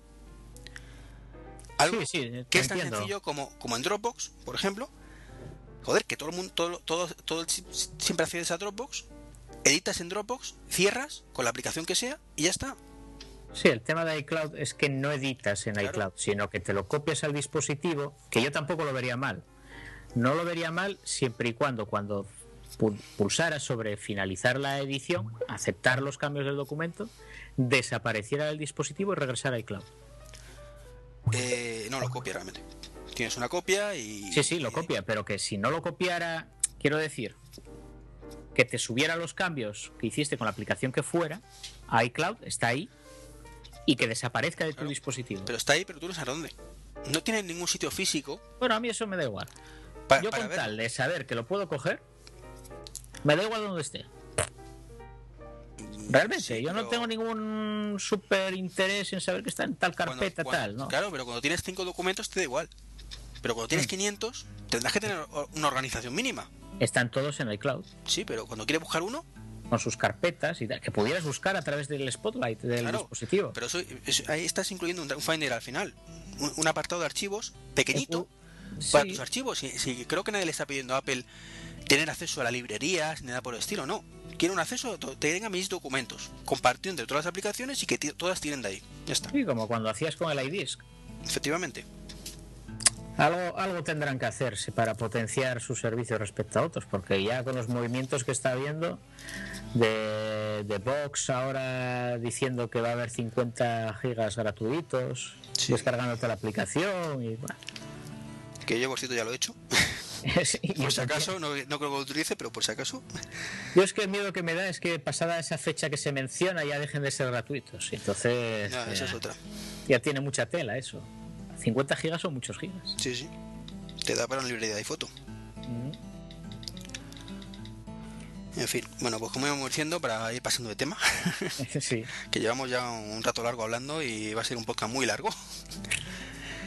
Eh, pues ya tenemos en nuestros dispositivos iOS, tenemos la 10.7.2 Ujú. y a ver eh, con qué nos depara Apple en el futuro. Sí. ahí. Y una de las cosas que se esperaba para la keynote, que, que finalmente no se lanzó, también tampoco tenían por qué lanzar una keynote. O sea, era un rumor que estaba ahí y particularmente me pareció un poco absurdo, pero bueno. Es que Facebook lanzará su aplicación para iPad por fin para... en esa keynote. El caso es que fue unos días después. Y ya tenemos Facebook Universal para iPad. Sí, sí, de hecho hubo unas fotos que ponían una silla vacía y decían que si era la, asignada a Facebook. Y, yo no sé. Era la Steve Jobs, por si acaso se le daba por ir, pero... yo, yo no sé de dónde sacan ese tipo de informaciones, pero bueno. Podía encajar, ¿no? Porque de hecho no se presentó nada. Pero, pero bueno, me, hizo gracia yo. ¿Hasta qué punto llega el cotillero? Es como lo de la integración de Facebook con, con iOS 5, pues vendrá seguramente la próxima iteración del sistema operativo. Eso será si Facebook quiere. Sí, pero ya, hay capturas de que dicen que, igual que lo de Twitter, pues será con Facebook. Y parece que han hecho las paces y ahora que han lanzado la aplicación para iPad. Sí, que yo no sé cuál será tu diagnóstico, pero a mí me encanta. Eh, pues tengo que decirte que ahora utilizo Facebook más de lo, que usaba antes. Eso sí, porque yo por las noches suelo irme con el iPad a dormir. Ajá y hago revisión rápida de, todas las redes sociales, bueno, de la, de la última hora de las redes sociales, ¿no? Porque evidentemente en Twitter, pues sabemos que en, una hora ya tienes entretenimiento para rato. Sí. Y como te vayas más atrás en el tiempo, te puedes tirar toda la noche mirando cosas. Es lo que tiene.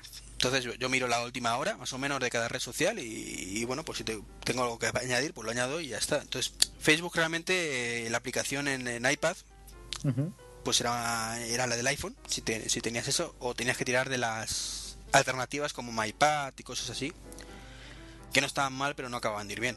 Sí, a mí no me terminaban de gustar. Siempre encontraba algo que o, no iba bien, por ejemplo lo de subir las fotos, me daba siempre mogollón de problemas.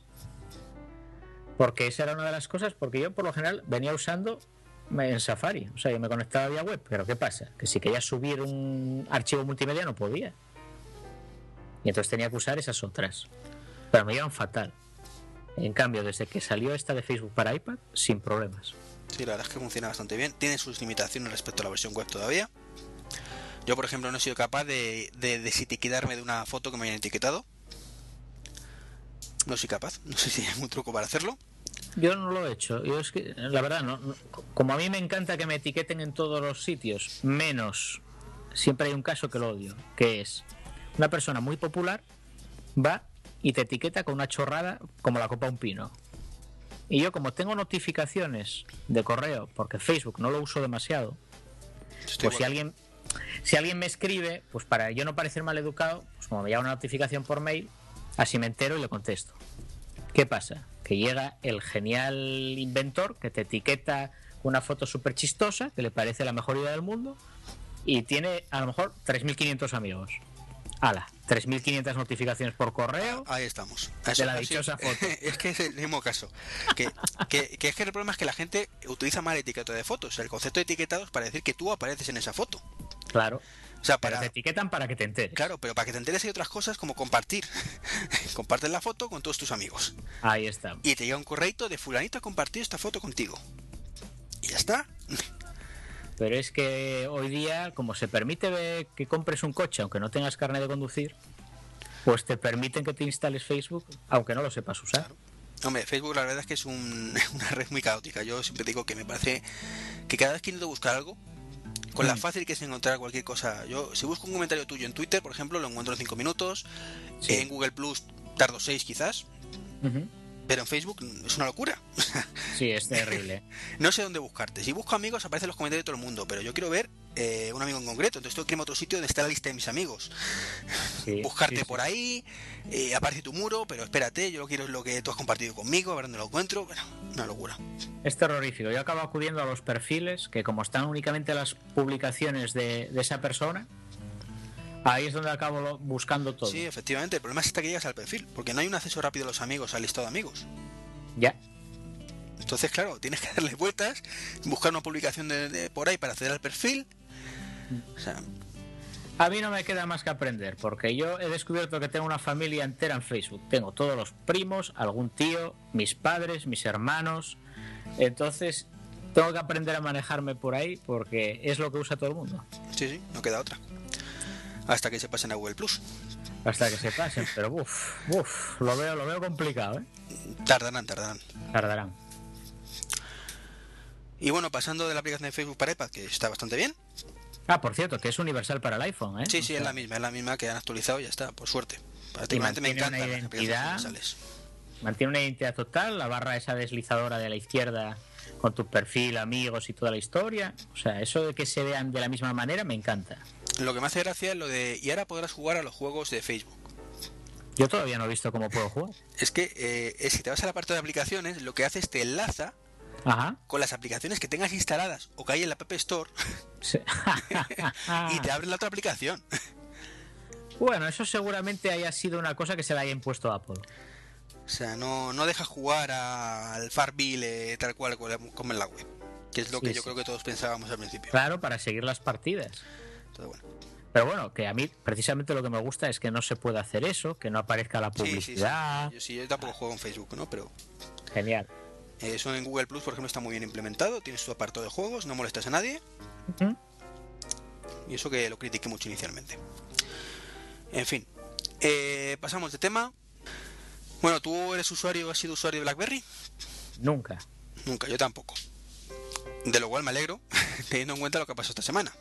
Yo también, pero me, me alegro. A ver, no me alegro de que les haya ido. No, mal. no, no, no, porque nunca hay que alegrarse de, de cosas estas. Dios me libre, que para eso está esa persona a la que le invito a comer, ¿eh? pagando, ¿eh? Para esos malnacidos. No, aparte, está, mm, esto no es un no, no hay que ser como con las empresas como con los equipos de fútbol. BlackBerry es una empresa, yo no me alegro de, la, de que le pase nada malo a los usuarios de BlackBerry. Como mucho me puedo alegrar de que lo de BlackBerry lo está haciendo fatal porque no me gusta el modelo de negocio de BlackBerry. Sí, se están quedando atrás y, y creo que viven de, de laureles pasados. Entonces quizás ahí es lo que criticamos tanto de BlackBerry, de que debería cambiar el chip y bueno, estar en ello, ¿no? Pero el caso es que la noticia es que se han tirado los usuarios de BlackBerry dos días. Ujú. Que no Algunos hasta 3 y 4, ¿eh? Ah, No hablamos de dos horas ni de 20 minutos, que no. ya sería noticia, Dos días. teniendo en cuenta que son usuarios empresariales en muchos casos, aunque bueno, creo que los empresariales van por libre. Esa gente seguramente es la menos culpable de lo que ha ocurrido. Yo creo que los culpables son los nuevos usuarios de BlackBerry. Pues- que son los chavalinos y las chavalinas con el Facebook, el mensajito para aquí, el mensajito para allá, que era algo que BlackBerry realmente no pensaba que iba a tener un tráfico tan intenso como el que está teniendo ahora. De todas formas, yo no lo entiendo. O sea, teniendo como aplicaciones como WhatsApp, que son para todas las plataformas ya, Hmm. no entiendo que, la- que los niños y niñas pidan BlackBerry. De hecho, publiqué una foto en Facebook, en Facebook, perdón, en Twitter el otro día, Mm. que me encontré en el corte inglés, que te regalaban una BlackBerry con los lacasitos. o sea, eh, dije, ¿cómo, ¿cómo pueden quedar tan bajo? Bueno, porque están, co- yo creo que están compitiendo, como tienen acuerdos muy buenos con los operadores, y los operadores te la están medio regalando a las BlackBerry, pues con ese segmento bajo de Android, ¿no? Sí, sí, el caso es que me- creo que eran lacasitos o M&M's, bueno, no me acuerdo. Vi el cartel de sorteo diario o semanal de una BlackBerry. Envía tu código de barras, tal, dices, Falta el colacao. Sí, sí, o sea, digo, ¿cómo pueden caer tan bajo para vender? De todos modos, yo a todos los usuarios de BlackBerry, de verdad, lo siento. eh, qué pena que habéis tenido que pasar por eso. Eh, la desconexión, cuando no es querida, se lleva muy mal. Solo os quiero recordar algunas palabras que alguna vez tuve que escuchar yo de usuarios eh, de BlackBerry, que es Alarma Gate. Resulta que si no te despertabas por tus propios medios a las 8 y la alarma no sonaba, aquello era la catombe. Bueno, yo como nunca me desperté con el iPhone, no te- nu- nunca tuve ese problema, ¿no? Pero- Habéis estado dos o tres días, o incluso cuatro algunos, sin internet. Eh, estamos en paz. Bueno, Yo y- no, ma- yo no me alegro, pero lo recuerdo. Y nosotros hemos estado tres días para instalar todas las actualizaciones por los problemas que ha habido. O sea, eh, por Hombre. eso que al final... eh, Ya, pero estás tres días para lo- las instalaciones de las actualizaciones si tienes actualizaciones, porque claro, si no hay actualizaciones no puedes estar tres días. ¿no? y, y si quieres, o sea, eh, tú puedes funcionar con la, con la versión anterior. Claro. Eh, la verdad es que, no sé, por lo visto ha sido un fallo en uno de los servidores principales de BlackBerry, Mm. que, que se había colapsado y que no sabían la causa. Al principio incluso dijeron que podía ser un ataque informático de piratas, pero no. Claro. La propia BlackBerry lo desmintió, dijo que no tenía nada que ver con eso. Hombre, es que sería peor eh, el asumir que tienes un riesgo de seguridad. Sí, bueno, pero te pueden hacer un ataque a tus servidores de estos eh, estándares. Ellos han presumido mucho de eso en su servicio de correo, de que era súper seguro y era una de las plata- eh, plataformas de entrada en el mercado empresarial. ¿eh? Yo particularmente, sinceramente, prefiero saber que se ha caído porque ha habido una pandemia de mamonazos que se han cargado el servicio, a de que porque han fallado y no saben por qué. Bueno, bueno. Y luego pasa como Sony, que, hombre, en la Sony, bueno, en fin. en fin, Sony, Sony, Sony. Efectivamente. El caso, bueno, es que, que por lo visto los operadores han dicho que van a pagar esos días de co- desconexión, y pero bueno. El Como daño, tiene que ser. el daño ya está hecho. Y yo creo que porque descuenten 3 euros de la factura, yo particularmente prefiero tener servicio 24 horas a, a 3 euros menos en, o más euros o en la cartera, vamos. Yo también, pero el gesto también se agradece, Iván, ¿eh? Que aquí hay mucha gente que trabaja mal y no asume ninguna responsabilidad. En fin, eh, corramos un- eh, lo, lo triste de esta situación, y a decir corramos un tupido velo, pero no, es que BlackBerry el primer día se cayó, estaba calladita, a- a- eh, como una... ¡pum! Sí. Y no dijo esta boca mía, no dijo, no dio explicaciones hasta el segundo día. Mm. Ya, porque no sabían lo que pasaba. Eh, eh, Es lo que, lo que hace Apple también, ¿eh? Sí, sí, sí, Al principio calla y cuando sabe lo que es, lo dice. Mientras tanto, incertidumbre, que molesta, claro. Sí, sí. No, no, es criticable tanto en Apple, pero y, pero- y en este caso también. o sea, que lo haga Apple no significa que esté bien hecho, todo lo contrario. Por supuesto que no, pero como ya se encargan otros de recordar que le pasa a Apple, pues bueno, nosotros lo recordamos también. No solo Apple, como se ha visto.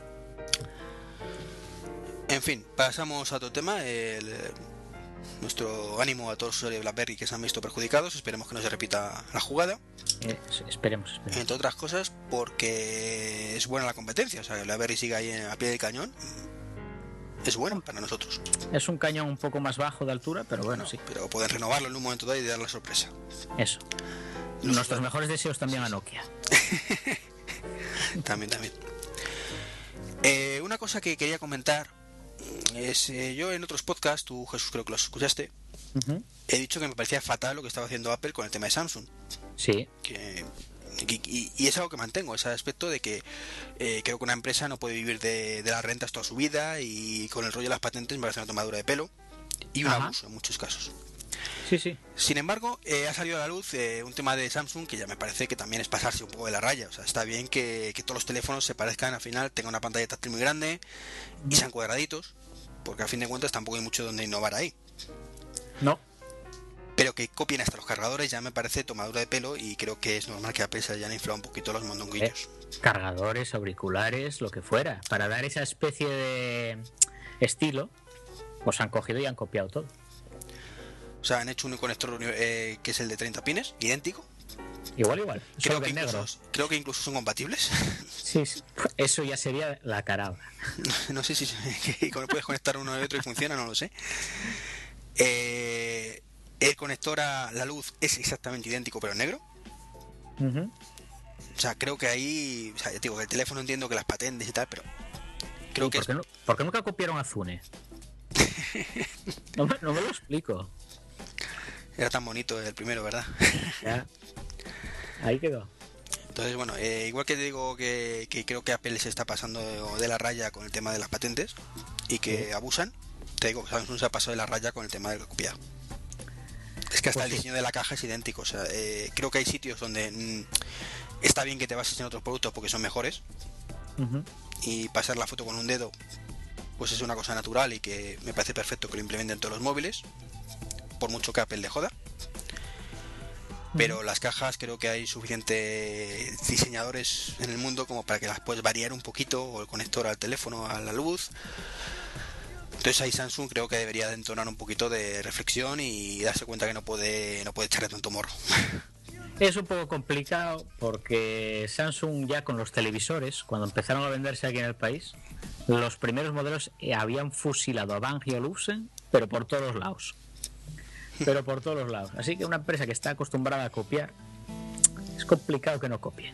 Ya, Es complicado, ¿eh? pero con la cantidad de millones que tiene Samsung o sea que entiendo que otras pequeñas empresas no les queda más remedio pero uf, mega empresas como Samsung Ya, Me parece triste, me parece triste cuanto menos.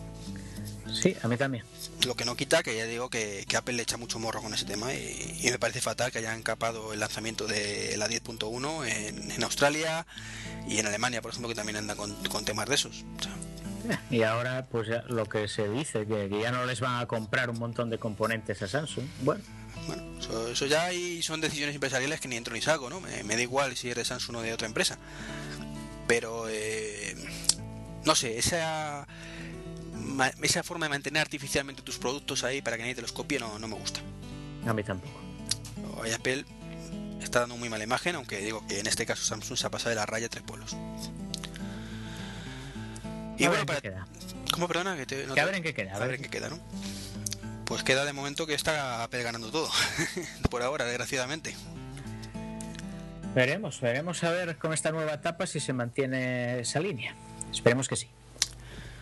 En fin, y para terminar vamos a hablar de en plan rapidísimo porque llevamos un podcast muy largo y además creo que nos estarán esperando nuestras respectivas para comer. Oh, no, ni te cuento lo que me llega a través de los mensajes. ¿No has oído un cling hace unos minutos? Algo así. No me da cuenta de silenciar el teléfono. Eh, rápido, rapidísimo. Amazon ha llegado a España con un sabor agridulce Sí, porque los precios son más baratos que en otros sitios, pero mucho más caros que en Amazon UK, por ejemplo, o Amazon Estados Unidos. sí, lo compensan con los gastos de envío también, por otro lado. Son muy contenidos. No Sí, sé si te lo eh, paraste a mirar. Sí, sí, que por 12 o 13 euros te tienes la tarifa plana, entre comillas, de envíos a todo el año y cosas así. Y si no te la coges, hay gastos de envío que yo no los he visto en ningún lado. Eh, yo he comprado hoy mismo por la mañana. Lo digo porque como mi mujer no escucha el podcast tuyo, pues así no, me va a poder reñir hasta que ya estén aquí. Bueno, o sea, que Loli no me escucha. Bueno, bueno, Ay, ay, ay, ay. esa era la bronca de mi parte. Se la, se la- se la voy a echar cuando lleguen los auriculares. que que me, ha, me ha costado traer unas pilas de estas recargables compatibles con el cargador de Apple. Y un, y un par de auriculares de estos con mando y micrófono. Me ha costado dos euros y pico de gastos de envío. Ah, muy barato, sí. Está tirado en todo, Iván. Pero joder, el estreno es más barato, ¿eh? Ya, pero es que a mí me van a llegar en tres o cuatro días. Ah, Eso sí, te lo mandan, no creo si es por UPS o, por MRV. Eh, En tres o cuatro días lo tengo. El otro es como una especie de lotería. Entonces, Sí, ciertamente. hasta que hagan, abran su sucursal en el Reino Unido, Stream, yo creo que de momento me quedo con Amazon. No, son conceptos diferentes. Uno es una tienda china y otro es una tienda de todo. Ahí estamos.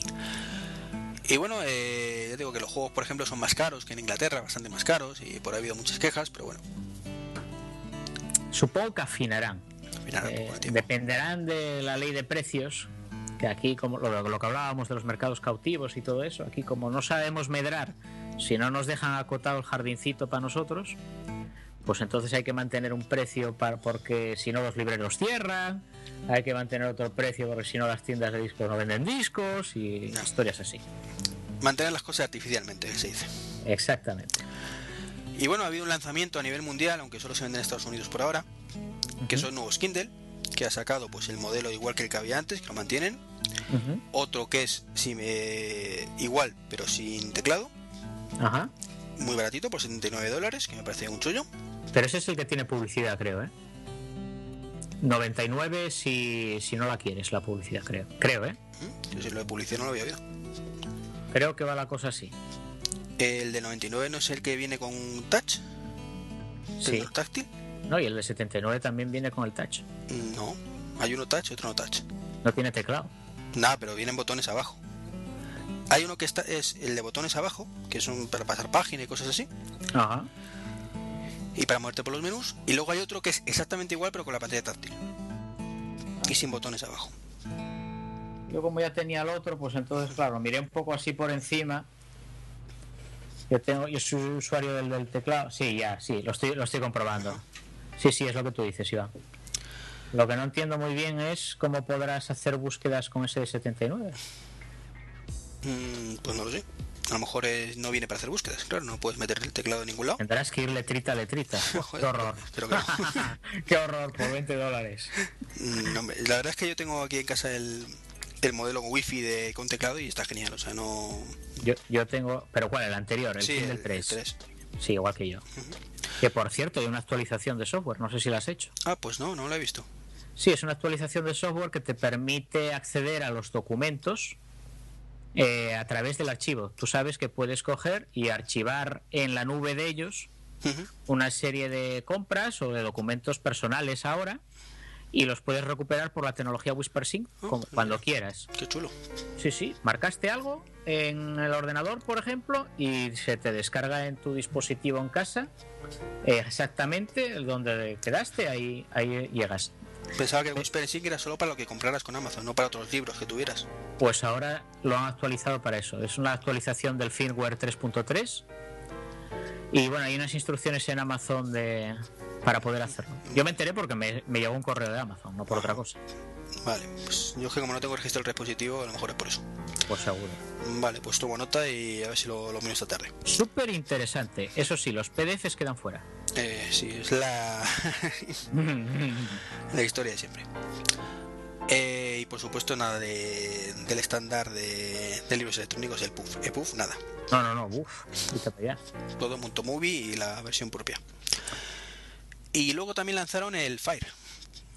Sí, ese, ese posiblemente haya sido el movimiento más interesante. Que es una tableta basada en Android, aunque se puede decir que es solo basada.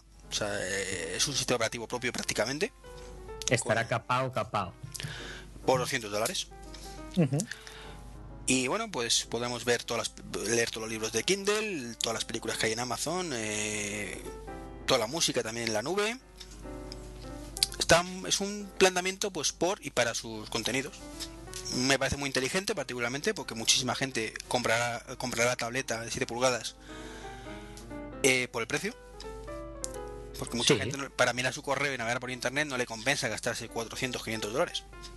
Son 200 dólares y todos los y la tienda. Es que es, es lo que fue un principio el iPhone y todo lo demás, la tienda. Y bueno, yo creo que van a vender un montón y se van a forrar. Sí, yo, yo de hecho, si viviera en Estados Unidos, posiblemente yo podría haber sido uno de los compradores y no, y no tuviera un iPad, que ya lo tengo. No, claro, si teniendo un iPad es tontería. Pero la gente que no tenga iPad, que se plantee una tablet, Y que solo sea para consumir contenidos multimedia o libros, imagino que también tendrá lector de correo electrónico y esas cosas. Porque aparte tiene su propia tienda de aplicaciones. Eh, Claro, yo me imagino que también habrá programas de tipo Android, solo que será con el, el almacén de ellos, pero y bueno, cuando el- no, no creo que todavía no lo han lanzado realmente, o sea, lo han anunciado solamente. Sale en noviembre, si no me equivoco. Y estaremos al tanto de noticias. pues sí. Y me encantaría que alguien que la comprara pues me diera información de, de qué tal va. Sí, efectivamente, sería genial. Y creo que con esto terminamos el podcast. Sí, no está nada mal. No, no, eh, llevamos una hora 40 minutos. Se nota que mal no lo hemos pasado, porque No, no, no, no. durado la mitad. Ha sido- yo creo que, además es un podcast bastante ameno, o sea, no creo que nadie se aburra realmente. No, no empezamos a hablar con este tono monótono de que tiene tal pantalla, tales gigabytes y tal. No, no ha sido nada así. No, no, ha sido bastante animadillo. Espero que a la gente le guste. Ajá. Por supuesto, puedes participar en el podcast siempre que quieras. Ah, pues muchas gracias. Pero soy de los que te toma la palabra, ¿eh? Si tú cualquier día me, oye, igual que me dijiste el otro día que cuando quiera, digo, en el próximo quiero participar. Eso a tu disposición. Siempre listos, como decíamos los Boy Scouts. Ahí, ahí. Y nada, despídete, Jesús. Bueno, pues nada, eh, eh, me ha encantado participar en este podcast tuyo. Eh, soy Jesús Redondo, alias de Brit Guy, en todas las redes sociales, con el guion bajo entre D y Brit Guy. Y siempre que El D en necesitéis inglés. Sí, TH. TH guion bajo Brit Guy con B escrito. Y siempre que necesitéis cualquier cosa, ahí me tenéis. Pues muchísimas gracias por participar, Jesús. Eh, esperemos tenerte de vuelta prontito. Ujú.